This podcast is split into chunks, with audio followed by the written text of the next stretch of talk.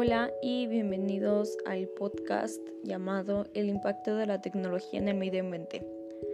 Cuando el Internet se convirtió en un producto comercial en la década de 1990, se inició una gran demanda de dispositivos nuevos electrónicos. Se disparó la venta de computadoras, aparecieron los dispositivos de Wi-Fi y los teléfonos celulares se convirtieron en teléfonos inteligentes. Pero esta evolución tecnológica ha aumentado la demanda de recursos minerales. Entonces, ¿cómo podemos entender que el impacto de la tecnología en el medio ambiente es innegable? ¿Cuál es el impacto de la tecnología en el medio ambiente? Para, entender este impacto, veamos los datos del Banco Mundial sobre la reducción de la brecha digital. Este Banco Mundial informa que en 1995 menos del 1% de la población mundial estaba conectada a Internet. Para el 2017, la mitad del planeta ya estaba conectada. Esta reducción de la brecha digital ha traído consigo un aumento constante del consumo de energía eléctrica. Sin embargo, la mayor parte del crecimiento de la demanda se está supliendo con fuentes de energía fósil. En consecuencia, está aumentando la contaminación del aire y el calentamiento global. Además, los glaciares se derriten provocando el aumento del nivel del mar. El impacto de la tecnología en el medio ambiente también se expresa en los desechos electrónicos. La Universidad de las Naciones Unidas reveló que en 2017 hubo 44.7 millones de toneladas de desechos electrónicos en el mundo. De esta cantidad, un ejemplo es que Colombia aporta 287 mil toneladas. Estos desechos electrónicos se almacenan en vertederos a cielo abierto, lo que genera un problema adicional. En este ambiente, la humedad y la oxidación de los componentes liberan partículas químicas peligrosas que se expanden en el aire. Estas partículas generan diversos problemas de salud de las personas.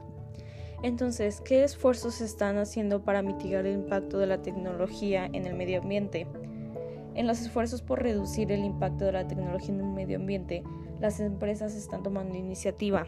Un artículo de Microsoft enseña cómo Stockross, una empresa sueca, gestiona 250 edificios y 10.000 apartamentos con la tecnología ambiental. Stockross monitorea el consumo de energía y el uso de agua caliente en sus propiedades inteligentes y sostenibles. Con esta tecnología ha logrado un notable ahorro de energía en todas sus propiedades. Con la relación a los desechos electrónicos, Colombia cuenta con la Ley 1672 de 2013. Esta ley incluye a las empresas que comercializan aparatos electrónicos y eléctricos para gestionar su reciclaje. Un artículo de El Heraldo explica que el 16% de estos desechos ya son gestionados formalmente por sistemas de recolección. Desde 1985, cuando se descubrió que la capa de ozono tenía un agujero en el polo sur, se despertó la conciencia colectiva del impacto de la tecnología en el medio ambiente. Ahora, con iniciativas como los autos eléctricos, se puede hablar de tecnologías amigables con el medio ambiente. ¿Cuáles son algunas de las cosas en las que podemos ayudar al medio ambiente, por ejemplo, a reducir nuestra huella de carbono digital?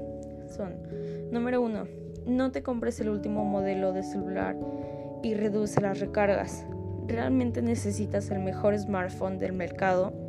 Una de las claves para reducir tu huella de carbono digital está en comprar equipos menos potentes, ya que esto reducirá su, su consumo de energía.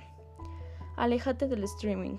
El streaming es el peor enemigo de tu conciencia ecológica y responsable de la emisión de 300 millones de toneladas de dióxido de carbono anuales pero la cifra no hace más que aumentar.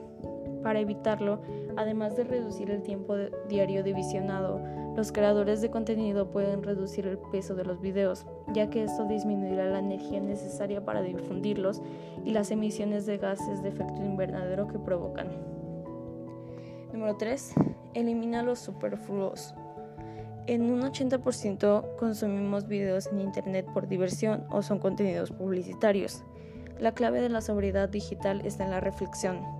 La pregunta clave sería, ¿estoy viendo este video porque quiero o porque la plataforma lo quiere? pero piénsatelo bien antes de verlo.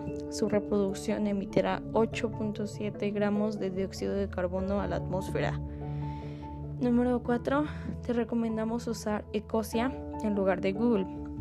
Ecosia es un navegador web muy parecido a Google, pero con cada consulta Ecosia planta un árbol. Un 80% de las ganancias obtenidas a través de su publicidad en la web son destinados a plantar árboles en zonas que lo necesitan.